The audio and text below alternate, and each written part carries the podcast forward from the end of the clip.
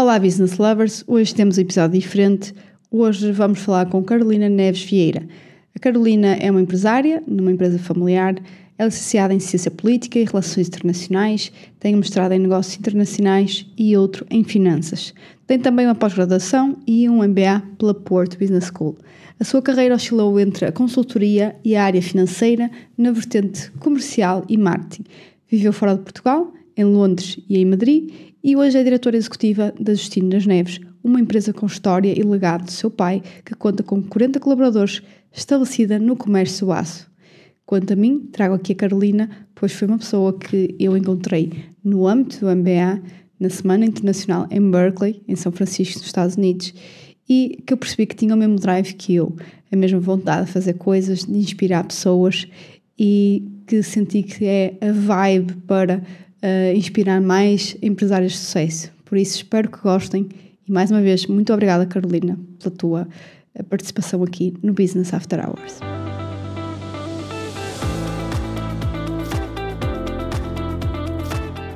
Olá, Carolina, muito boa tarde. Nós estamos a fazer esta entrevista durante a tarde, durante um domingo de chuva, e quero agradecer-te mais uma vez, agora perante todos, uh, estar aqui disponível para o podcast. Não foi a primeira, mas foi a segunda, e muito obrigada mesmo. Acho que é importante a partilha aqui do teu testemunho. Uh, já agora conheci a Carolina uh, através, não diretamente do MBA na, na Business School, mas mais ou menos, né? nós acabámos por conhecer depois, na Semana Internacional, não é? nós fomos daqueles anos Covid em que isso ficou um pouco parado e acabámos por nos conhecer em Berkeley, bem longe de Portugal. Verdade. Aliás, eu já apanhei, tu não apanhaste, mas eu já apanhei um MBA em plena pandemia. Portanto, uhum. totalmente uhum. meio fechada em casa, meio sem conviver e aproveitar aquilo que supostamente a gente diz que o MBA é muito pelo networking um networking limitado porque estava fechado em casa e era mais online, mas, mas o desafio também era esse.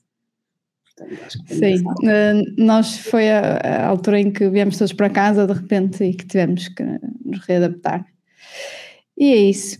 Bom, eu sempre achei que, que a Carolina era uma pessoa muito boa para trazer aqui ao, ao podcast, uh, pelo seu percurso, por aquilo que eu conheci na altura, pela sua experiência também atu atual, e é sobre isso um bocadinho vamos falar.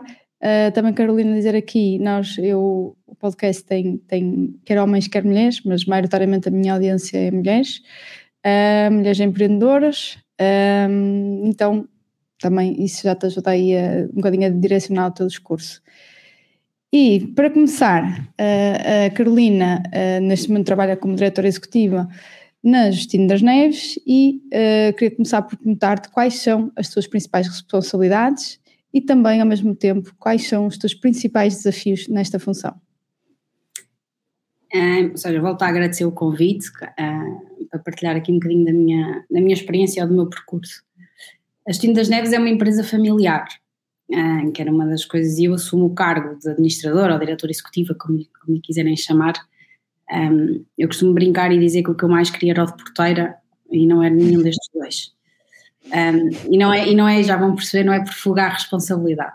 Mas eu assumo em 2023, isto é fruto de um processo de sucessão natural, em que o meu pai faleceu no final do ano passado, um, e portanto há uma consequente substituição dos órgãos sociais de uma empresa, um, e aqui não entro só eu para, para a liderança ou para a administração, mas entram também as minhas duas irmãs mais velhas. Ou seja, a minha mãe já estava enquanto empresa familiar, embora não tivesse funções no dia a dia, porque as delegava no, marido, e depois estava um administrador não familiar, que trabalha connosco há muitos anos, e entram as três filhas de repente num processo de sucessão natural. Um, é óbvio que este foi logo o primeiro desafio, não é? Ou seja, o desafio de assumir uma função no meio de um processo que qualquer uma de nós vivia como um processo de luto, uh, em que tu inevitavelmente tens uma lógica de comparação com o líder anterior, que tens sempre, eu acho que isto não é uma coisa exclusiva um, é uma empresa familiar. Acho que tu tens sempre uma comparação, seja boa, seja má, seja da forma que nós a quisermos ver, com quem te, com quem te antecedeu. Um, e aí é um bocadinho, eu costumo, acho que o melhor exemplo que nós todos podemos ter, mesmo para quem não é religioso, é se calhar o, o difícil que foi para o, para o Papa Ratzinger substituir o Papa João Paulo II, mas mesmo assim criar ali o seu cunho pessoal, fosse ele mais rigoroso ou menos rigoroso. Mas acho que nós temos sempre que imprimir o nosso cunho pessoal, independentemente de podemos ter um legado muito forte, naquele caso acho que é um bom exemplo, um, para as pessoas perceberem aqui, eu também tenho um legado tanto de pai como de avô, porque a empresa foi fundada pelo meu avô materno, uh, que era um legado muito forte, ou seja, de repente como é que se assume isto tudo, como é que este, isso é o, é o próprio desafio da função. Uhum. Nós dividimos as funções, ou seja, em termos de responsabilidades uh, nos vários membros da administração, isto um bocadinho aliado a uma coisa que se calhar vão perceber ao longo da, da, minha conversa ou daquilo que eu pensei falar, não sei se depois isto às vezes uma pessoa pensa e depois não, não, não acontece exatamente como, como é, que é dividir para reinar, ou seja, nós não conseguimos, não devemos achar nunca um, que conseguimos fazer tudo, ou seja, acho que esse é um princípio base que eu tentei pautar a partir de determinada altura na minha vida, às vezes quando somos mais novas e menos maduras é mais difícil, porque achamos que somos um bocadinho modo super mulher, aí conseguimos fazer tudo e, e, arranjar forma. Eu acho que das frases mais engraçadas, e lá está com o MBA também acho que nos, nos ensinou, é que não é aquela expressão portuguesa que quando tocas em muitos burros há uns que ficam para trás, essa também podia ser, mas é gerir as tuas laranjas, quais é que são aquelas que têm que ficar na árvore, quais são aquelas que tu momento deixas cair. E as que deixas cair não é necessariamente nem, nem mau nem, nem bom, ou seja, são laranjas que vais deixando cair e podes apanhar mais à frente. Portanto, eu aqui em termos de responsabilidades tenho, acima de tudo, a área comercial.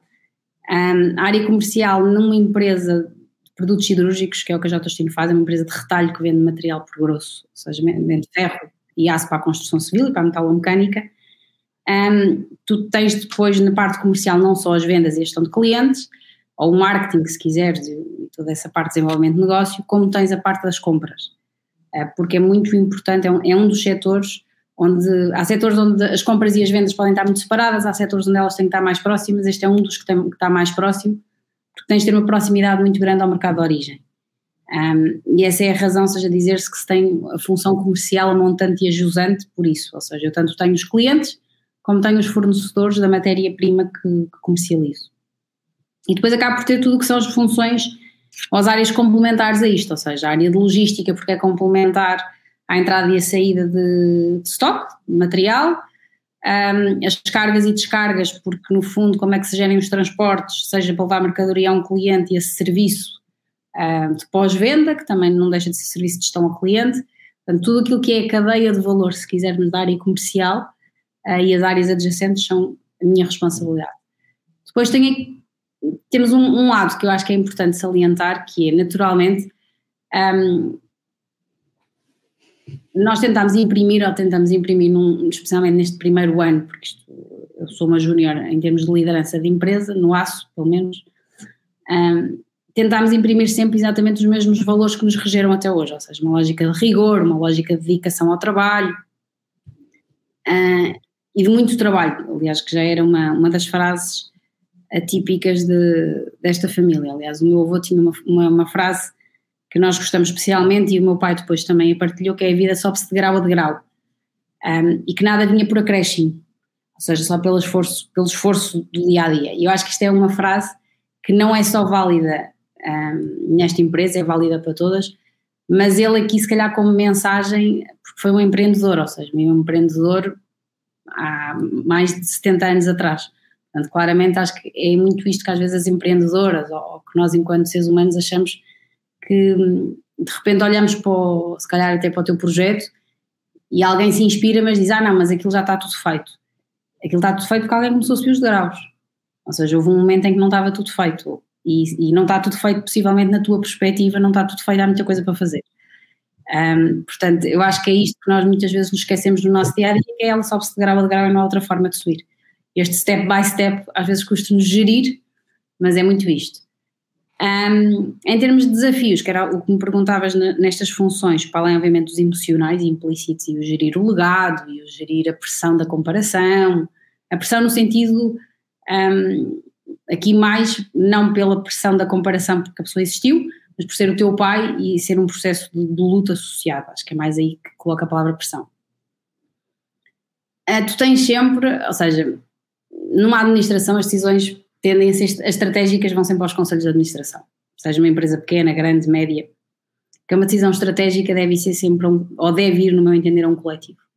E se estivermos sozinhas enquanto empreendedores, devemos arranjar alguém para trocar umas ideias, que é outra, outra lógica que eu acho nós juntos somos maiores. Eu não sou propriamente aquela pessoa que acho que devemos olhar só para o nosso umbigo, e aqui é um bocadinho. Obviamente que há um desafio implícito atualmente, não é? Em qualquer negócio, que é a conjuntura económica. Já nós vivemos uma conjuntura e uma série de fatores exógenos aos nossos negócios que não controlamos. E normalmente tudo aquilo que uma pessoa não controla tende a perturbar ou tende a desorientar. Eu acho que aqui tem que ser muito, eu costumo dizer que eu gosto muito da lógica do Sun Tzu da arte da guerra, que eu, espero sempre o melhor, mas preparo-me sempre para o pior. Um, e muito nesta lógica do esperar o melhor e preparar-me para o pior, é muito aquilo que eu não consigo controlar, eu não consigo controlar a conjuntura económica, eu não consigo controlar se aquilo que aconteceu este ano, por exemplo, neste mercado, que é tu vens de dois anos excepcionais, 2021 2022, em que tens um setor que não é afetado necessariamente pela pandemia, muito pelo contrário, que não é afetado pela guerra, muito pelo contrário, ou seja, as matérias-primas sobem todas, o aço sobe de forma bruta em 2021 e 2022 continua, Portanto, tens aqui uma pressão de teres uns resultados incomparáveis que depois, para te manteres na, na moto de cima, é impossível quase. Um, e, e, é aqui que eu acho que as pessoas têm que ter essa noção, que é eu não controlo os fatores externos, eu devo ter uma noção de os planear, de tentar perceber quais é que eles são, quais é que são aqueles que me podem afetar mais ou afetar menos, e depois ir gerindo, uh, levando o barco, como dizia, como se diz muito na, no mundo dos negócios, e ajustando as velas aos ventos, não é? eu, não sei necessariamente para que lado é que os ventos vão estar. Vou ter que ir ajustando e percebendo para que lado é que, é, é que as coisas correm melhor ou pior. E eu acho que claramente é isso, ou seja, a conjuntura económica é sem dúvida o grande desafio. Isto, obviamente, além de teres um desafio interno, um, sempre na, quando tens um cargo de liderança, que é tu fazes uma gestão de pessoas, tu fazes uma gestão de, de personalidades, portanto, são duas coisas que andam sempre ao lado uma da outra, é? Por um lado, nós temos os fatores externos que não controlamos, que é a conjuntura económica, que é a subida dos juros, um, que é os projetos uhum. estarem, adiados porque não, não, não há uma disponibilidade financeira, que é, este é um setor, por exemplo, as empresas, os armazenistas de ferro tendem a financiar os seus clientes, portanto é um setor onde, onde tens constantemente um déficit de tesouraria, é quase como se calhar imaginar um negócio de empreendedorismo em que tu começas e obviamente não tens dinheiro. Um, uhum. Às vezes há amigas minhas empreendedoras que erram e pavia não se fez num dia. E vocês não podem olhar para as empresas grandes e achar que de repente elas já eram grandes quando começaram. Claro. Um, levam o seu tempo a estruturar e, o, e as partes baixas das curvas fazem parte na mesma. Portanto, uh, tem que saber navegar com, com a maré alta ou com a maré baixa. Tem que se ir ajustando. Na gestão de pessoas, que obviamente nós somos 40 na empresa, um, há o desafio normal de lidar com pessoas, ou seja, eu, é, uma, é uma coisa que eu sempre gostei, portanto, um, eu sempre gostei especialmente de, desse desafio intrínseco, mesmo quando trabalhei por conta de outrem. Agora eu também costumo dizer que trabalho por conta de outrem, é por conta minha, mas por conta de outrem. Uhum. Mas que é cada um de nós tem as suas crenças, tem as suas percepções, tem as suas expectativas. Portanto, o que nos cabe a nós, enquanto líderes, é muito tentar nos pôr no lugar do outro e tentar perceber o que é que o outro sentiu ou o que é que o outro pensou perante uma, alguma coisa, ou uma decisão que tomamos, um, seja ela quanto a nós boa ou má. Mas é muito esta gestão e esta estruturar estas expectativas do outro que é importante. E que eu acho que só há uma forma genuína de o fazer, é através da comunicação. É através de uma liderança de proximidade, é através da comunicação, é através de dar o exemplo, um, eu sou muito uma, uma, uma líder, se quiseres, ou uma administradora, que não estou no gabinete, que trabalho no meio de, toda a gente, que não tenho sítio fixo, que meto as mãos na massa e que sei fazer exatamente tudo aquilo que os demais sabem fazer, porque eu não acho que tu consigas supervisionar nada que tu não sabes fazer. Ou não sejas uma boa supervisora ou mentora de terceiros se tu não souberes fazer efetivamente aquilo que o outro está a fazer. E, e, então acho que é muito isto. Obviamente que nós temos, no nosso caso, como empresa familiar, temos trabalhadores que estão connosco há muitos anos, são um prolongamento da família, e é isso, e é precisamente por serem esse prolongamento da família que eu costumo dizer que nós temos um, o propósito é juntos construirmos o futuro. Precisamente por isso, porque é juntos enquanto equipa, é juntos com os nossos parceiros, é junto com os nossos clientes, é juntos com a cadeia de valor de todos os stakeholders. Uh, portanto, é muito isto, ou seja, não é. É tentar juntar as fraquezas de uns com as forças de outros uh, num mercado, se quisermos ir a uma lógica quase da análise SWOT, em que há mais ameaças muitas vezes do que há oportunidades, mas tentar que as ameaças sejam alguma oportunidade, cabe-nos a nós transformá-las. Por isso esta é, é muito a resposta à tua primeira pergunta dos desafios e das responsabilidades. Muito bem, muito bem. Gostei muito. Já, já estive aqui a tomar notas, mas eu acho que depois falo sobre isso no final. Uh, pronto, este acabou por estar aqui até na ordem inversa. Eu tinha agora uma pergunta para ti, tinha e tenho, que é uh, um bocadinho atrás, ou seja, tiveste uma carreira, uh, eu lembro quando falei contigo, bastante diversificada, chegaste até a trabalhar fora de Portugal, passaste por diferentes setores, diferentes funções também, e então a minha pergunta agora é que forma é que isso uh, ajudou também e contribuiu para o teu crescimento agora, em que acabas por não ser tanto uma trabalhadora por conta da outra, não é? mas ter muito maior decisão uh, sendo administradora de uma empresa.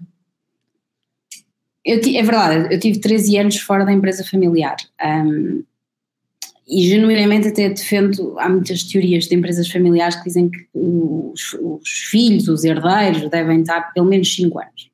Eu acho genuinamente que 5 anos é muito pouco tempo.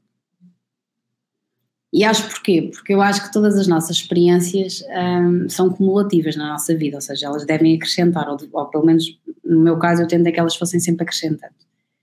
E eu sempre fui uma pessoa muito determinada, ou seja, às vezes até um bocadinho obstinada, um, com um lado aqui geracional de quem. Porque também dizem mesmo de mim. um lado geracional de millennial, não é? De, de quem precisa de um constante desafio. E isto não me deixou, não me retirou responsabilidade, ou seja, eu não saí, eu fiz um percurso diversificado, eu não acabei por estar aquelas pessoas, não sou quando entrava ao mercado de trabalho, eu ainda tinha um bocadinho aqueles ex-líderes que estão 10 anos e 15 anos nas mesmas empresas, e está tudo certo, porque isto é, é muito geracional, é totalmente geracional. Eu fui saltando de empresa para empresa, muito sempre em serviços financeiros ou profissionais, depois quando se incluímos ali a consultoria, e, mas as funções acabaram todas por andar ali muito à volta das áreas comerciais. Comerciais, marketing, um, análise financeira, porque no fundo quando foi na, no setor financeiro tens todo um, back, de, um background de ter que precisar e de saber de fazer análise financeira e o que eu tentei sempre foi que os desafios fossem uma constante. Ou seja, mesmo dentro de uma, de uma organização eu precisava sentir que a minha curva de aprendizagem, que o meu desafio existia e estava lá. E isto, obviamente, que as pessoas dizem, ah, mas isso é porque não gostas de rotina. Não é necessariamente não gosto de rotina, eu acho que nós temos sempre todos uma rotina, quer dizer, todos dormimos todos os dias, todos acordamos, todos lavamos os dentes, portanto isso é intrínseco, todos temos uma rotina. Eu acho é que depende de como é que nós gerimos essa rotina. Eu sempre quis que a minha rotina fosse dinâmica, tivesse alguma coisa para me acrescentar. E depois, acho que aprendes com o tempo, obviamente, a sobrevalorizar aquilo que realmente gostas de fazer, que muitas vezes é em menor porcentagem especialmente quando se é administrador, ou quando se é empreendedor, ou quando se tem um negócio, um, uma função com várias frentes de ataque, se quisermos, há imensas coisas que nós não gostamos necessariamente de fazer. Eu acho é que o que tu aprendes é sobrevalorizar as que tu gostas realmente de fazer. Então, 30% do teu dia tu aprendes a sobrevalorizar em prol de 70% que tu se calhar dizes, pá, isto foi zero produtivo e eu fiz coisas que eu não gostava de fazer. Uhum. Não existe, uh, costumo dizer, não existe funções perfeitas, nem cargos perfeitos, nem empresas perfeitas. Existem uma evolução e nós temos que nos ir adaptando, ir construindo a nossa carreira à volta disso. Um, eu diria que foram 13 anos fora em que eu ainda assim mantive, obviamente, a ligação natural com o negócio da empresa familiar, porque era óbvio, não é? Quer dizer, falava-se à mesa de almoço e de jantar. Portanto, quando se vive em empresas familiares, não há assim propriamente uma linha que separe uma coisa da outra. É um bocadinho, se calhar, e aí muito bem comparado com a empresa familiar, nasce de um sonho do empreendedor. Ah, portanto, obviamente, ele vive aquilo no diário. E é aí que eu. Há uma coisa que tu costumas dizer muito nos teus podcasts, que é uma pessoa gostar efetivamente de quando está a trabalhar. Eu não, não adoro aquelas pessoas que me dizem, ah, isto, trabalho é trabalho, e depois eu quando estou a trabalhar é quase como se fosse uma chatice. Uhum. Estou a trabalhar comigo, tenho que ir trabalhar porque tenho que ir trabalhar porque tenho que receber dinheiro. É verdade, nós trabalhamos porque temos que receber dinheiro. Não, não, não vou ser naif e hipócrita a dizer não, agora ninguém trabalha porque ninguém precisa receber dinheiro. Não. Aliás, eu costumo brincar e dizer mesmo que se eu tivesse, fosse totalmente milionário, possivelmente iria continuar a trabalhar porque eu gosto efetivamente de trabalhar. mas é muito por isto, porque eu incuti sempre no meu percurso e nestas diferentes experiências, mesmo quando fui trabalhar para fora, em que eu normalmente autodefino como uma cigana organizada. Porque eu vivi e trabalhei cinco anos fora, mas não foram seguidos, portanto eu nem benefício fiscal fui buscar. Um, muito por isto, ou seja, eu, eu deixei-me mover, eu deixei fluir ao longo do que as oportunidades me iam dando no, na área profissional. É, o Walt Disney costuma dizer que as oportunidades dançam com aqueles que já estão na pista de dança. É isto traduzindo à letra uma, uma das frases dele. Eu acho que é muito isto, eu acho que é quando tu estás, não necessariamente no lugar certo, acho que nós podemos procurar estar no lugar certo à hora certa, mas deves deixar fluir, e eu fui deixando fluir, ou seja, desde estar no setor financeiro, na pura banca, a achar que de repente preciso de contacto com o cliente e quero área comercial, então vou falar com os meus diretores e vou mexer para procurar essa oportunidade e depois ela surge noutra entidade financeira, não surgiu naquela. Um, mas eu tentei sempre, de onde saía, a porta tinha que ficar aberta. E eu hoje tenho e trabalho, por exemplo, com uma empresa de consultoria que faz coisas connosco, onde está um dos meus primeiros chefes, era eu estagiária. Portanto, é aquela evolução de as portas estão abertas. Cabe-nos a nós depois construir uh, e pôr os, os tijolos, lá está, a fazer uma construção por cima daquilo, ou simplesmente achar que cada uma das portas, cada uma das gavetas abrem-se e fecham-se e estão fechadas. Um, eu não acho isso. Depois foi uma coisa de, de ir desfrutando, lá está, do percurso. Um, porque houve uma fase, posso dizer que estive mais próxima de ser empreendedora, porque fiz, trouxe para Portugal uma revista do zero, ou seja, uma revista que não existia em Portugal, especializada no setor financeiro. Podemos saber qual é? Funds People. Ok. É uma revista só para profissionais, ela ainda existe hoje em dia, eu tive 5 anos no projeto uh, e ela existe. E eu costumo dizer, não há nada que me deixe mais feliz de saber que um projeto onde eu tive ou que eu ajudei a lançar uh, continua a existir. Eu acho que as pessoas têm que. Nós temos que perceber em determinada altura da nossa vida ou da nossa carreira o que é que nos realiza, o que é que nós gostamos realmente de fazer. E eu percebi muitas vezes que a mim realizava mais quando o desafio está, está naquela fase que muita gente odeia, que é a fase do caos, que é o que tens que lançar do zero e não sabes para onde é que has de começar, ou tens que reestruturar e adaptar, lá está, aos ventos do mercado e não sabes muito bem para que lado é que isto vai dar. Um, e eu própria, quando venho parar à empresa familiar, achei que, que ia ser complicado, porque não, isto é uma empresa madura. Como é uma empresa madura, eu não vou, não vou ter esse desafio. Lá está, cabe-nos a nós ver esse desafio na mesma. Tenho. É uma empresa madura onde há um legado, portanto, como é que eu faço mais e melhor do que os meus, os meus antecessores? E o mais e o melhor não tem que ser levado à letra, ou seja, as pessoas às vezes tendem a dizer, ah, o mais e o melhor é porque é uma ambição desmedida. Não. Um, é mais e melhor, especialmente do, daquilo, do que aquilo que eu fiz ontem. Ser mais e melhor do que eu tiver feito ontem. Portanto, é muito de alguém que foi subindo de grau a de grau e foi, foi tentando pôr sempre a barreira mais alta embora não fosse sempre fácil, ou seja, aquelas coisas de às vezes uma pessoa diz um, ah, mas olha para determinada pessoa, vê a vida muito facilitada, acha que a vida foi toda muito facilitada. As vidas facilitadas não são necessariamente fáceis.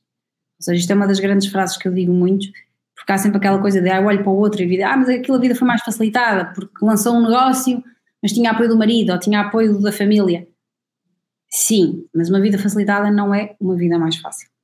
É uma vida que dá igual trabalho, que precisa de igual determinação, de igual foco um, e de um mindset muito. E eu tive sempre esse mindset, que era de sair da minha zona de conforto. Ou seja, eu saio da minha zona de conforto muito cedo, como eu costumo dizer, porque sou originalmente de Fátima e venho estar para Lisboa, para a faculdade, e depois nunca mais parei necessariamente quieta, porque eu sempre achei que tinha que ser a mulher dos sete ofícios. E fiz uma, uma lista que ainda hoje perdura no meu telefone, que é uma lista de profissões imaginário, que era coisas que eu gostava de fazer ao longo da vida. Há umas que vão caindo naturalmente, como ser pivô de televisão, já duvido que alguma vez vai ser, mas na altura constava da minha lista. Da mesma maneira constava ser assistente de bordo. Um, e depois é giro, porque as três vezes em que fui chamada para, até foi para a TAP, eu não fui à entrevista, portanto, uh, houve uma tentativa. Não dá, assim não dá. Primeira coisa, não, lá está, está na não, pista Lá está, estava a desfrutar de outras oportunidades e achei não é o momento. E isto para dizer o quê? Isto para dizer que um, nós devemos genuinamente ter, ter aquilo que nós gostávamos de fazer e muitas vezes dizemos, ah, mas este cargo, fui à entrevista e não é exatamente aquilo que eu quero fazer. É verdade, mas às vezes pode ser depois nós lá estarmos. Acaba-nos uhum. a tentar transformar um bocadinho e acrescentar valor onde estamos. E eu tenho a mesma postura, seja quando trabalhei noutras empresas, seja quando trabalho na minha, que é eu tenho a mesma dedicação, a mesma responsabilidade, o mesmo vestir a camisola. Um, de o foco nos resultados, eu tenho exatamente a mesma postura hoje que eu olho para trás e vi que tinha. Isso é uma coisa que eu acho que te pode definir, ou seja, tu não marcas pela diferença a, fazer, a seres mais um, ou seja, eu costumo dizer, nós não somos promovidos por fazer aquilo que nos pedem, nós somos promovidos por fazer alguma coisa excepcional. Claro. Um, e, este, e este é um lado que, que, é muito meu, ou seja, um bocadinho, se a sorte dá muito trabalho, eu acho claramente que sim. Um, é um conjunto de, de coisas. Depois é preciso aquela pontinha de e eu este ano fiz um mês de voluntariado no Quênia, portanto, falei, ainda, ainda ontem falava disso. Às vezes, ah, mas nós, nós, no sentido de nós portugueses, ou nós quem vive num mundo desenvolvido, temos mais sorte do que eles que vivem numa favela.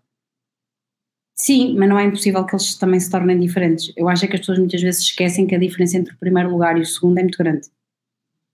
Uhum. Cabe acreditar no primeiro. Isto é como o prémio do Euro Milhões. O primeiro é gigante e o segundo aquilo fica ali anos-luz do primeiro. Exatamente. Cabe-nos a nós fazer esse papel. Portanto, há aqui uma parte que, se calhar, de, da mesma maneira que os 70-30, aos 80-20 nas empresas, no, nestas coisas de gostarmos do que fazemos e não fazemos, eu divido mais com 70-30 e sobrevalorizar os 30 em detrimento dos 70. Um, é a mesma coisa, ou seja, é tentar olhar para as oportunidades e perceber por que não. E eu sempre fui muito uma do por que não. Eu não quis ficar no desemprego, portanto, tive um orientador que me disse ou deixas de ser esquisito ou então ficas no desemprego, porque eu começo a trabalhar em 2008 e depois entro numa empresa uma semana, uma empresa financeira, depois, uma semana depois da Lehman Brothers cair, portanto foi todo um cenário catastrófico de achar, ok, isto, isto não vai correr bem, mas depois como é que eu transformo isto em algo positivo? Ou seja, em vez de me dar como vencida, uh, tentar perceber como é, que, como é que tu consegues vencer e nestas experiências todas foi muito isso, foi uma experiência cumulativa de tentar sempre aprender mais.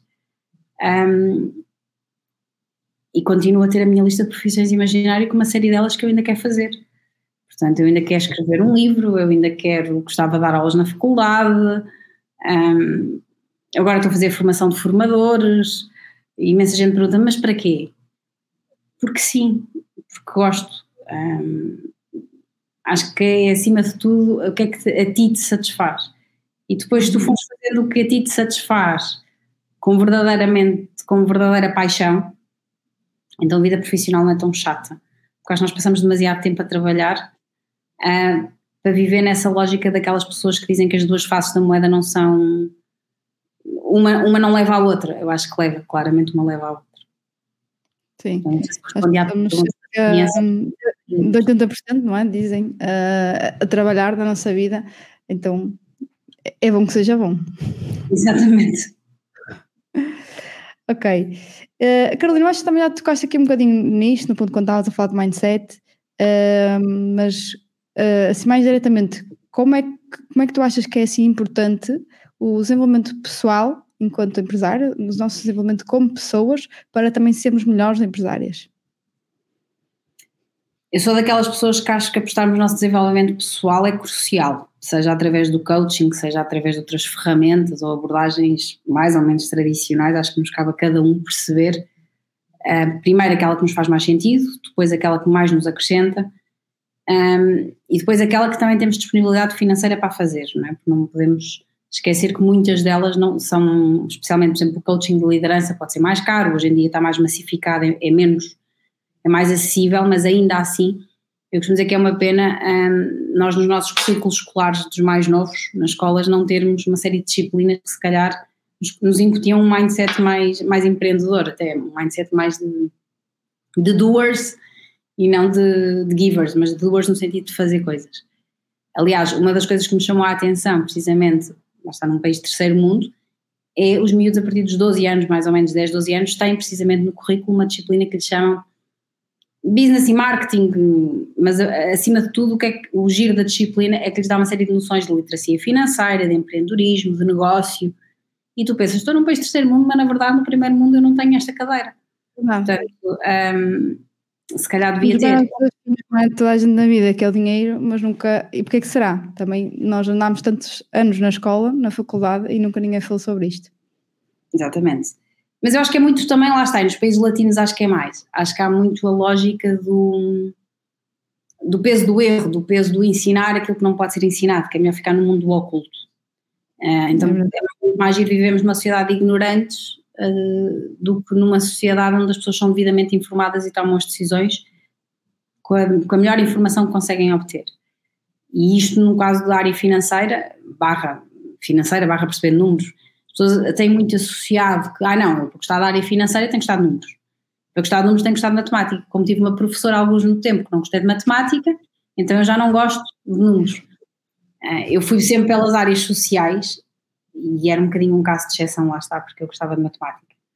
Por isso eu acabei por ser aquela aluna que tinha boas notas a matemática, tinha boas notas a português, tinha boas notas, portanto dava para tudo. Eram os, os exemplos do, dos psicólogos vocacionais dizendo, ah, dá para aquilo que você quiser. Mas deve ter sido que eu decidi ser mulher de sete ofícios, porque já que dava para tudo, dava para tudo mesmo. Mas porquê? Porque eu acho que depende de nós, ou seja, é óbvio que eu acho que é determinante os professores que temos, especialmente quando somos mais novos. Ah, e se temos um péssimo professor de história, nós não vamos tendencialmente gostar de história.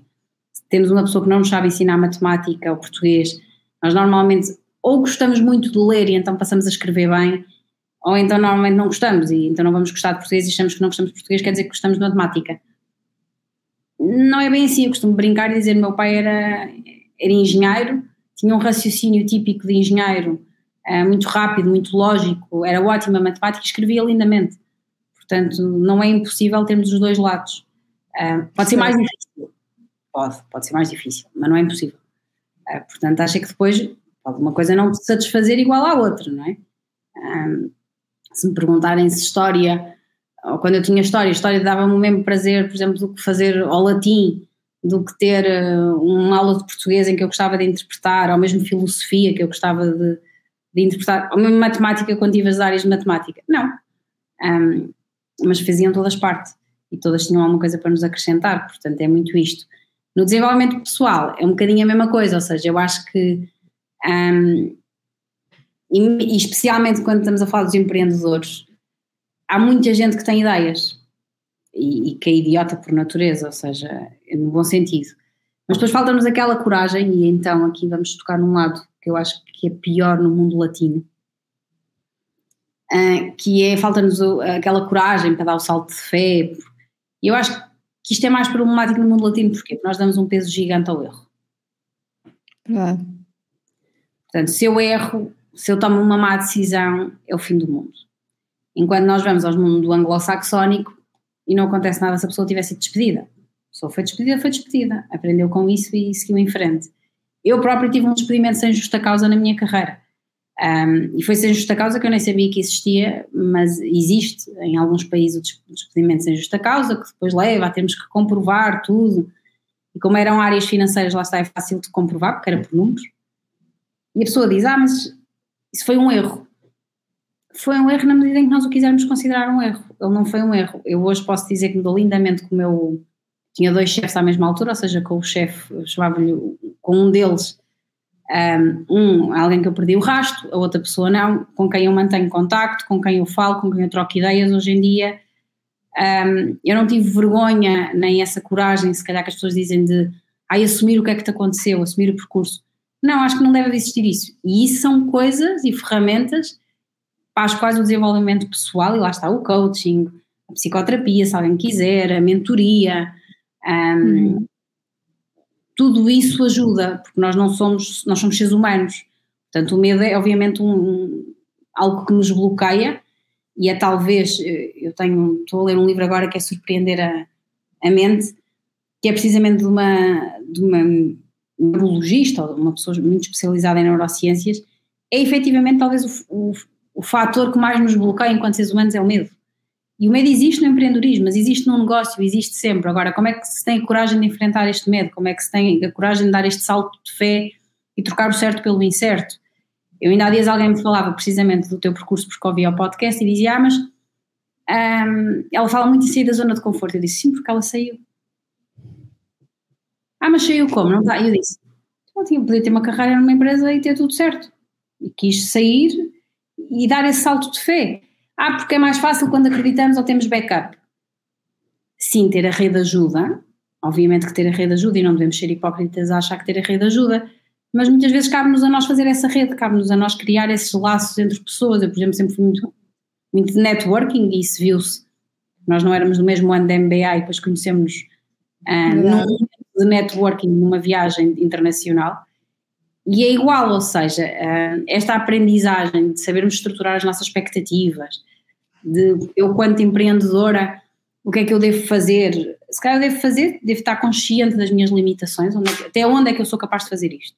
E onde eu não sou, então eu tentar reunir-me das pessoas que me podem ajudar. Um, e aí pode ser um coach, pode ser um mentor, pode ser a melhor amiga, pode ser a família, pode ser quem nós quisermos. Eu acho que não há certos nem errados, é aquilo que funciona para nós em determinado momento da vida. E uma vez mais, transformar aquilo pode ser um ponto fraco nosso numa força ou ir buscar um ponto forte que compense.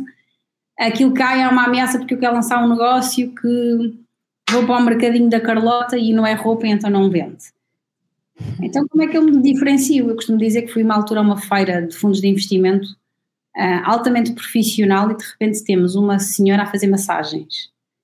E ela diz: ah, estas revistas profissionais era o melhor sítio para eu fazer publicidade. Nós olhávamos para a senhora e dizíamos: ou ela está louca, ou como é que eu, no meio de uma publicação onde eu só tenho os grandes fundos de investimento de todo o mundo, vou pôr uma massagista. A questão é que toda a gente iria parar nessa página, não é? Porque era a única. Porque é uma claro. coisa diferente.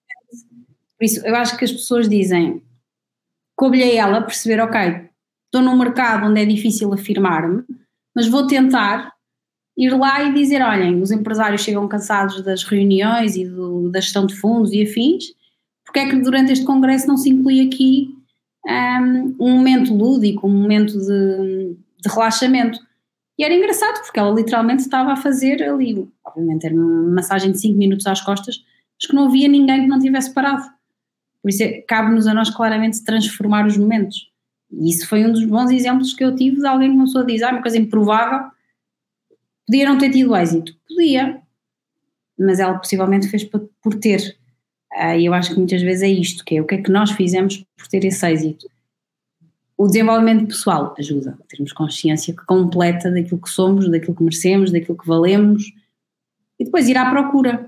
Um, não achar que, que é garantido, que vem ter connosco.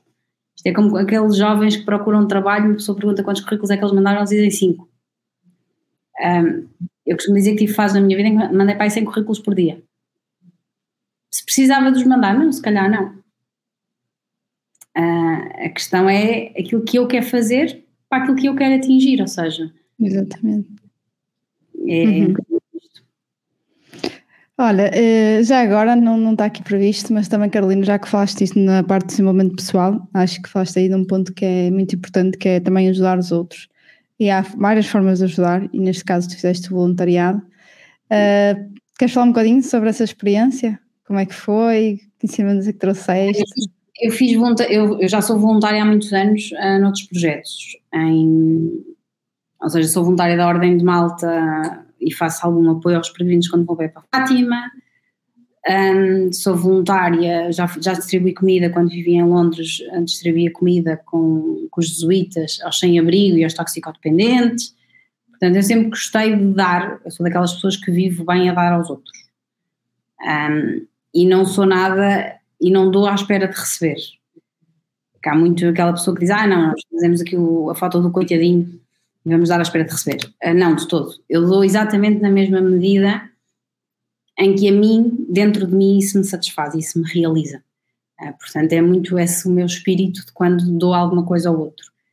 Este voluntariado internacional que eu fiz e que fui para a maior favela da África, é a maior favela de Quênia, é a maior da África, é a quarta maior do mundo. Um, eu queria muito fazer um voluntariado internacional. Estava numa fase mais exausta emocionalmente, portanto, acabei por tentar juntar o útil ao agradável. E é muito engraçado porque nós começamos, nós colocamos muita coisa em perspectiva e aprendemos a relativizar que não é fácil em muitos momentos da nossa vida conseguirmos relativizar as coisas e dar-lhe o peso que as coisas realmente têm. Nós devemos perceber que tudo tem o peso que nós lhe damos. Um problema tem a dimensão e o peso que nós lhe dermos. Pode ele ser maior ou mais pequeno. Um, tu chegas a. E as favelas da África são um bocadinho diferentes para quem conhece, por exemplo, das favelas da América Latina. Porque essas uhum. muitas vezes são cimentadas, ou quase todas elas são cimentadas, são mais associadas a crime. As favelas da África não têm tanto crime, têm mesmo pobreza. Ou seja, tu entras e tens a noção de estar num mundo completamente distinto. Mas depois tens coisas muito engraçadas, que é tu falas de sonhos e os sonhos são iguais para toda a gente. Todos queremos ser felizes, todos queremos ter uma profissão imaginário e ali todos queriam ter, fosse há engenheiros, há imensa gente que quer ser do, do mundo da aviação, nós às vezes brincávamos com eles e dizíamos que era porque queriam voar dali para fora. Um, e tu dizes, é mais difícil. É, eu, eu dei-lhes três pontos. Eu, eu, trabalhei com crianças durante um mês, crianças e adolescentes, entre os 8 e os 18, mais ou menos. E eu acho que os três passos para realizar os sonhos são iguais em todo lado. É trabalharmos muito, uh, ou seja, é essa diferença, termos muito claro que a diferença entre o primeiro lugar e o segundo é muito grande. Portanto, é esse work hard que é altamente importante para nos diferenciarmos. Para eles, se calhar, numa escola, num país de terceiro mundo, serem tão bons, tão bons, que o professor vai dizer: Olha, está aqui uma oportunidade para ti, está aqui uma bolsa para ti, para tu estudar. E isto é claramente o, o primeiro ponto. Eu acho que nós temos claramente que trabalhar muito, porque precisamente a sorte dá muito trabalho. Um, e porque o sucesso também dá muito trabalho. Por isso, é este lado de a vida facilitada não é uma vida fácil a deles não é uma vida facilitada. Deles é claramente uma vida mais difícil. Onde não há o básico, não é? Onde tu percebes que as pessoas vão dormir com fome. E isto é um lado que tu dizes, bolas, eu aqui nunca cheguei. Mas depois também percebes que isto é tudo uma questão de termo de referência. Se eu nunca vi uma estrutura de refeições como aquela que nós temos na nossa cabeça no mundo ocidental, então eu não a tenho como referência. Claro. Ah, se eu nunca tive, no caso das meninas ou das mulheres eh, que nestes países não têm casas de banho, ou não têm sanita como tal, se eu nunca a vi, eu não sei para que é que ela serve. Um, portanto, se eu não sei, é o meu termo de referência. Qual é que é o meu termo de referência?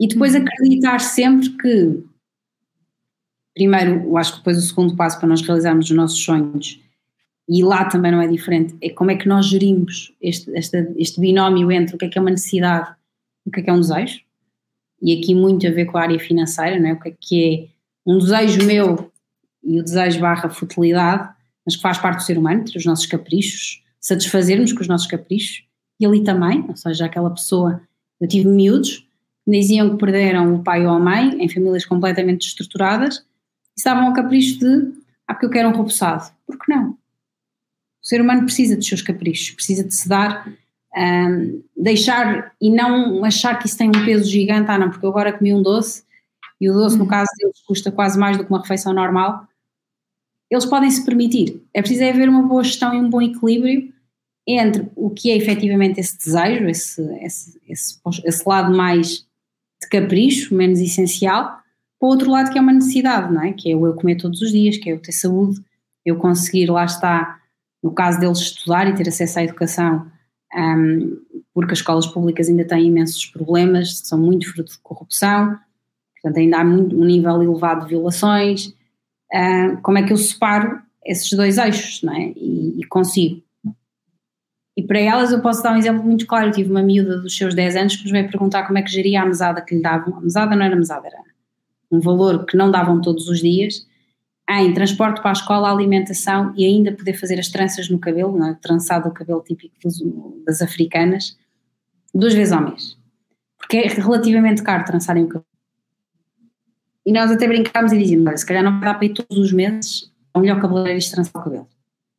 Uns, tens, uns meses vais ter que ir ao melhor, outro vais ter que ir ao outro menos bom, outro vais ter que pedir à tua mãe ou à tua melhor amiga para fazer as tranças.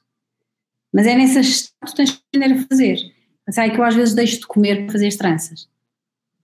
E nós dizemos, essa é a parte que tu não deves deixar, porque supostamente o tu comer, a tua alimentação é um lado essencial.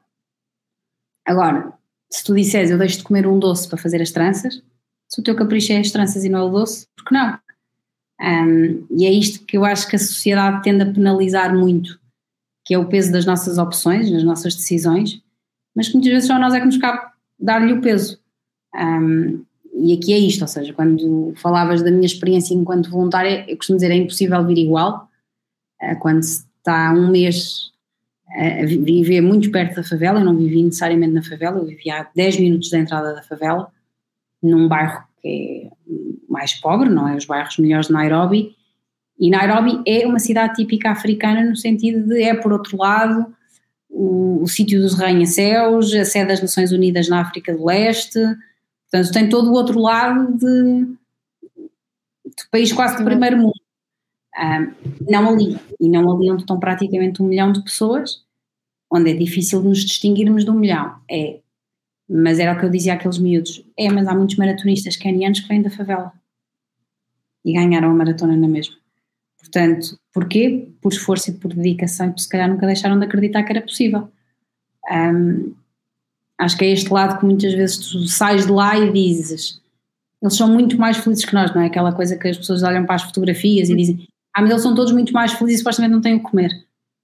Porque uhum. aprendem a ser felizes com pouco. Um, aprenderam lá está a sobrevalorizar esses 30% que têm ou 20% que têm em detrimento dos 80% somos nós que damos o peso às coisas. Um, e ali é igual. Sim. É a repetir, claramente. Carolina, em termos agora falando de equilíbrio entre vida pessoal e vida profissional, nós já falámos também um bocadinho disso, que não deve haver provavelmente aqui uma separação, pelo menos é a forma como tu vês e também eu vejo, uh, mas queres falar um bocadinho mais sobre qual é a tua opinião sobre este tema e como encontrar esse equilíbrio que eu falo mais aqui em balancear as coisas do que propriamente o equilíbrio? Olha, eu diria que isto é para toda a gente, não é só para as mulheres. Um, o estilo da vida pessoal e da vida profissional é sempre um desafio. Um, onde é que este equilíbrio reside? Onde é que, quando vamos mais a um lado e não necessariamente mais a outro? Eu gosto, e foi aquilo que nós já dissemos, ou seja, eu gosto muito de, de quando nós pomos o peso está, nós o peso que quisermos, um, e quando tu falas muito, eu também já falei, de trabalharmos de forma apaixonada, parece que o lado profissional se torna pesado, não é? E não, não existe esta separação tão, tão forte. Nós somos duas faces da mesma moeda, ou seja, nós temos o nosso lado profissional e o nosso lado pessoal. Um, e ora uma tem mais importância numa determinada fase, ora tem outra. Eu, por exemplo, ao contrário de ti, não tive a opção, ou não fiz, porque não quis fazer a opção até hoje, um, de ter uma família ou de me casar, de ter filhos. Um, mas a, o ponto é exatamente esse: é não foi a opção até agora, e, e, nós temos às vezes o hábito de achar que os comboios só passam uma vez na nossa vida. Eu, necessariamente, eu não acho que os comboios passem só uma vez na, na nossa vida. Eu acho é que nós há comboios que não apanhamos, depois podemos apanhar outros. Eles podem ser tão bons ou melhores do que o anterior. O não ter feito no passado, ou não ter tido uma família e ser mãe, ser. Nós inevitavelmente, em vários momentos da nossa vida, nós vamos ser mulheres, no nosso caso que somos mulheres, um, em que temos que nos cuidar, no meu entender, temos que fazer desporto, temos que fazer aquilo que nos, que nos apetece enquanto mulheres, enquanto ser individual. Depois podemos ser mães ou esposas ou companheiras de alguém. Uh, depois, ainda à partida, podemos uh, acrescentar aqui os cargos que temos às profissões que desempenhamos. Isto é suposto ser todo um somatório. Uh, e é exatamente como o sucesso, ou seja, ele é o, o todo é a soma das partes. E nós somos a soma destas partes. Ou seja, este balancear, eu acho que ele existe se nós nos mentalizarmos de que nunca nada é 100% equilibrado. Vai haver momentos onde tu vais ter que dedicar mais à parte profissional e está tudo bem, genuinamente está tudo bem. E se tiveres um companheiro e uma família, é isso que tu tens que fazer transparecer na lógica do tempo de qualidade, ou seja, não medir as coisas tanto pela quantidade, ou seja, isto não é um 50-50, eu tenho 50% da minha vida, o dia tem que ser a vida pessoal e 50% da vida profissional.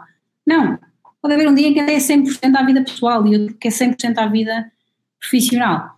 Eu acho é que se nós nos focarmos uma vez mais e se formos determinadas na forma como damos, na forma como gerimos as coisas, então quando nós estamos com a nossa família, então ele é efetivamente um tempo de qualidade e estamos verdadeiramente, quando estamos no trabalho, estamos verdadeiramente no nosso trabalho. Há momentos que não dá para fazer as duas coisas. Há, há momentos que não dá para fazer as duas coisas. E é aceitar, ou seja, é pensar que as nossas opções, à partida, têm sempre um significado lógico. Às vezes é mais consciente, menos consciente, é aí um ponto em que lá está o desenvolvimento pessoal ajuda a termos mais consciência uh, do que é que fizemos e do nosso percurso, mas é aproveitar e desfrutar esse caminho, ou seja, é ir subindo esse degrau a degrau, aceitando que vai haver momentos onde eu não vou conseguir ter tanto tempo para dedicar à minha família porque decidi estar a escrever um livro ao mesmo tempo que tenho o meu negócio para lançar. Sim, possivelmente não vou ter, está tudo certo. Ou o contrário, ou eu até tinha um negócio de empreendedorismo a começar e decidi ser mãe, que eu tenho um caso concreto de uma amiga nessa situação, uh, e porque sou mãe agora não tenho tempo. Então agora fazes a opção e agora durante X tempo vais-te dedicar essencialmente a ser mãe, um, porque essa é a tua opção, não é errada nem é certa, uhum. e depois vais fazer o teu lado de empreendedorismo. Ou não, ou até consigo conciliar as duas coisas e fazer aquilo que tu fazes, que é eu não, quer, não quis licença de maternidade, mas porque me, pedi, mas me pude permitir amamentar ao mesmo tempo que fazia um podcast, que escrevia uma newsletter ou que trabalhava na minha vida. Sim, uh, isto depois vai depender muito de como é que nós conseguimos compaginar. Eu acho que nós, enquanto mulheres, também tendemos a pôr um tónus muito forte de nesta coisa do, da paridade e do feminismo e de repente temos todas que ser iguais a eles e, e, temos mais peso se somos nós que não vamos a casa ou eles. Somos nós que colocamos esse peso, uma vez mais, ou seja, um, o marido pode educar tanto como, como a mulher ou, ou vice-versa a criança. Um, muitas vezes a pergunta é que espaço é que nós demos ao outro ele fazer quando eu não estava? Uh, se calhar não dei nenhum, portanto, se não dei nenhum, ele não fez. Um, uhum. Se eu tenho um companheiro que agora está numa fase de ascensão de carreira e a minha está de estabilidade, então há aí um desequilíbrio natural, mas noutro momento há de se equilibrar, ou há de, há de se equilibrar no sentido de que depois há de ser a proporção ao contrário. Ou seja, eu acho que o equilíbrio é exatamente como uma receita, ou como o sal na comida, que é, ele nunca vai ser, a mais é mau e a menos também. Este equilíbrio, há quem faça a olho, há quem faça com a colherzinha de chá, há quem faça com, com o medidor do, dos robôs de cozinha, um, acho que nos cabe a nós claramente fazer. E é, e é verdade aquilo que eu dizia, ou seja, nós em pequeno vimos que lá está, que há comboios que só passam uma vez. Eu gosto mais de achar que há vários caminhos para o mesmo destino. Portanto, há vários caminhos, há várias receitas para termos este equilíbrio. Uh, eu, por exemplo, e já, já deixei aí um bocadinho de transparência, eu fui deixando a minha vida emocional e amorosa de parte, mas não é, mas acima de tudo, se calhar, hoje, olhando para trás, não estava disponível não era esse o meu foco, eu não queria. Um, tem um custo. Tem, mas está tudo bem. Claro. Portanto, acho que é aceitar, é aquela coisa, ah, o clichê do aceitar que dói menos. É aceitar que se não foi antes, se não aconteceu antes, pode acontecer depois. É dar-nos a oportunidade que pode acontecer depois. Um, e fazermos por isso, claramente. Ou seja, se não fizermos, ou se não tivermos disponíveis para isso, um, então não existe. Mas é muito esse enfrentar do medo que também existe nessas duas áreas da nossa vida, não é? Que é o medo de ficar só a nível pessoal e então agora vou já ficar com esta pessoa e vou já. Ou o medo de, como empresária ou como empreendedora ou, ou como determinada função que tínhamos numa empresa, eu não vou evoluir na carreira se eu de repente agora me casar e tiver filhos. Depende. Eu acho que se nós entregarmos resultados, a nossa vida pessoal não influencia em rigorosamente nada. Verdade. Influencia na medida em que nós, se não, se não tivermos resultados, se não formos boas naquilo que fazemos, se não gostarmos daquilo que fazemos, aí acho que influencia muito. De resto, acho que influencia, lá está. Tudo vale a pena se acreditarmos que faz sentido, que vale a pena. De acordo, completamente. Uh, agora sim, já quase para finalizar, Carolina, que conselhos darias a mulheres que estão agora a iniciar a sua jornada no mundo do empreendedorismo? Eu diria claramente aquilo que fui dizendo, que é enfrentarem o medo. Um, enfrentarem o medo, saírem da sua zona de conforto, reunirem-se com, com os melhores, ou que elas considerarem os melhores, no sentido em que acharem sempre que não, não man is an island, ou seja, um, duas cabeças pensam melhor do que uma, tentarem ouvir opiniões, estarem muito certas daquilo que querem fazer e perceberem que o empreendedorismo é um desafio em si, obviamente, como muita outra coisa da nossa vida, mas que essa jornada, como tu dizias, a jornada do empreendedorismo, é exatamente como tudo na vida, é, tem altos e baixos e faz parte de sermos resilientes e persistentes naquilo que nós achamos que é, é que faz sentido. E se tivermos que ajustar a rota a meio, ajustamos a rota a meio. Se tivermos que dar um passo atrás, demos, aceleramos demais no início, damos um passo atrás para dar dois à frente mais tarde, acho que devemos dar. Esta vontade de fazer mais e ainda melhor acho que é muito importante, sem medo, que é difícil, eu sei que é difícil, tentando sair da zona de conforto, porque na nossa zona de conforto nós normalmente não aprendemos e não evoluímos. Um, e isto, ou seja, aquilo que tu fazes de mentoria e de coaching é altamente importante, o seguirem bons exemplos e perceberem, eu dou muitas vezes este exemplo, lá está, a empreendedoras que me perguntam alguma coisa. As grandes empresas tiveram prejuízo e têm prejuízo. As grandes empresas têm dias maus. Um, não há um único negócio neste mundo que só tenha dias bons. São mais vitórias. Normalmente tendem a ser aqueles que, vão, aqueles que são flop. Ah, eu costumava dizer isto na brincadeira nos fundos de investimento, que é os fundos que tiveram sempre bons resultados, normalmente aquilo não existe. Ah, há uma série de fatores externos que influenciam, portanto, não há nada na vida que só tenha bons resultados, ou que só tenha resultados positivos. E, e é muito isto, ou seja, é claramente enfrentem o medo, e é uma frase que eu adoro que é If it is good is wonderful, if it is bad is experience. Um, por isso é isto. Boa. E agora uma pergunta mesmo para ti. Quais são as tuas perspectivas de longo prazo? Uh, quais são os, os, teus próximos sonhos a realizar, seja como assistente da TAP, assistente de bordo ou na direção do destino das neves? Como assistente de bordo acho que já não vou ser, acho que vou ser só passageira de bordo, acho que me vou limitar a manter-me como passageira. Gosto mais.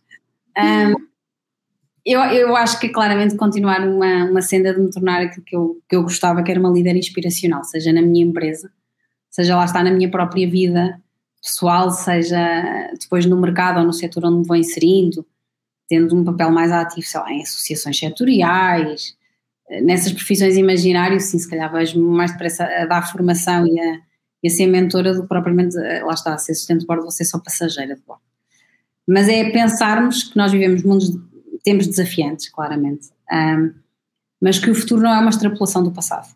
Ou seja, é muito pensarmos na frase de Darwin que quem sobrevive uh, não é nem o mais forte nem o mais inteligente, mas é o que melhor se adapta. E uma uhum. vez mais é sabermos adaptar às novas realidades, sabermos trabalhar em conjunto, sabermos pensar em parcerias e não no sucesso do ego individual, que muitas vezes colocamos à frente. Um, do todo, o todo é sempre a soma das, das partes. E, e, pensar que juntos construímos o futuro. Umas vezes vai correr melhor, outras vezes vai correr pior. Um, mas é muito isto, ou seja, fazer aquilo que acreditamos e que vale a pena. E lançar o livro. E lançar o livro. Um dia destes acabo de escrever o livro, que já foi começado várias vezes e não está acabado. Tens por uma data, tens por uma data. Olha, vou só aqui a fal falar umas frases ou repetir umas frases que tu disseste que para mim uh, fizeram muito sentido, que é nós temos que escolher quais as laranjas que nós pegamos a árvore, quais é que deixamos cair, porque nós não conseguimos ir a todas. Uh, este aqui tu falaste bem até a tua avô, nada vem do acréscimo, mas vem do degrau a degrau e de crescer.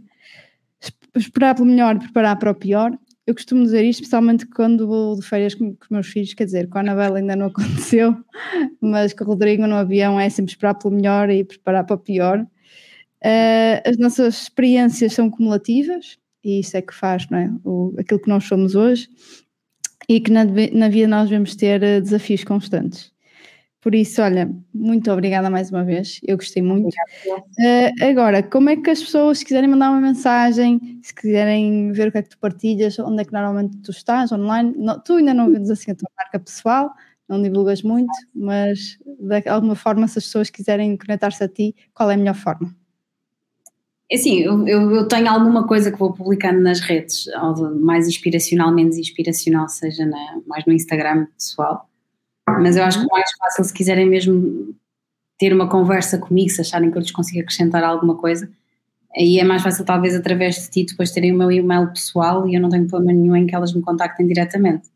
Um, okay. Não vou pôr aqui no podcast, porque acho que, entretanto, não faz sentido, mas se te mandarem uma mensagem e, na medida em que, em que elas sentirem, ou tu sentis que faz sentido, eu acrescentar valor, as pessoas claramente podem me mandar um e-mail. Eu costumo dizer que sou daquelas que não deixo nenhum e-mail sem resposta, porque a não resposta é falta de educação. Posso não responder logo em 24 horas, mas, mas respondo.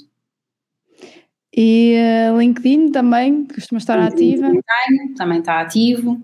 Um, Qual é o LinkedIn? Carolina Neves Vieira, eu acho que é exatamente Carolina Neves Vieira. E podem mandar mensagens no LinkedIn, podem mandar uh, no Instagram, aí é mais difícil. No LinkedIn é claramente mais certo eu aceitar as pessoas do que no, do que no Instagram. No Instagram às vezes sou mais distraída uh, e de repente estou naqueles momentos típicos de eliminar toda a gente e não ver sequer quem é e depois ter amigos meus que dizem mas eu mandei o convite e tu não viste. É possível. Uh, portanto, LinkedIn é isso claramente mais, mais focada quando é estes, estes temas profissionais do que sou na, na parte pessoal. Muito obrigada, Carolina. Espero obrigada. que seja a primeira de muitas conversas ou de mais uh, oportunidades que possamos ter aí em conjunto. Obrigada. Um beijinho. Bom, e assim chegamos ao final de mais um episódio do Business After Hours. Espero que tenham gostado desta entrevista. Espero trazer mais aqui no futuro, uh, às vezes por ser difícil conciliar horários com as pessoas que eu quero, mas nós vamos fazendo. Obrigada por estarem a ouvir. Espero ter-vos aqui no próximo episódio. E já sabem, classifiquem este podcast na plataforma que estão a ouvir. Fico à espera de vocês no próximo episódio. E até lá, stay tuned!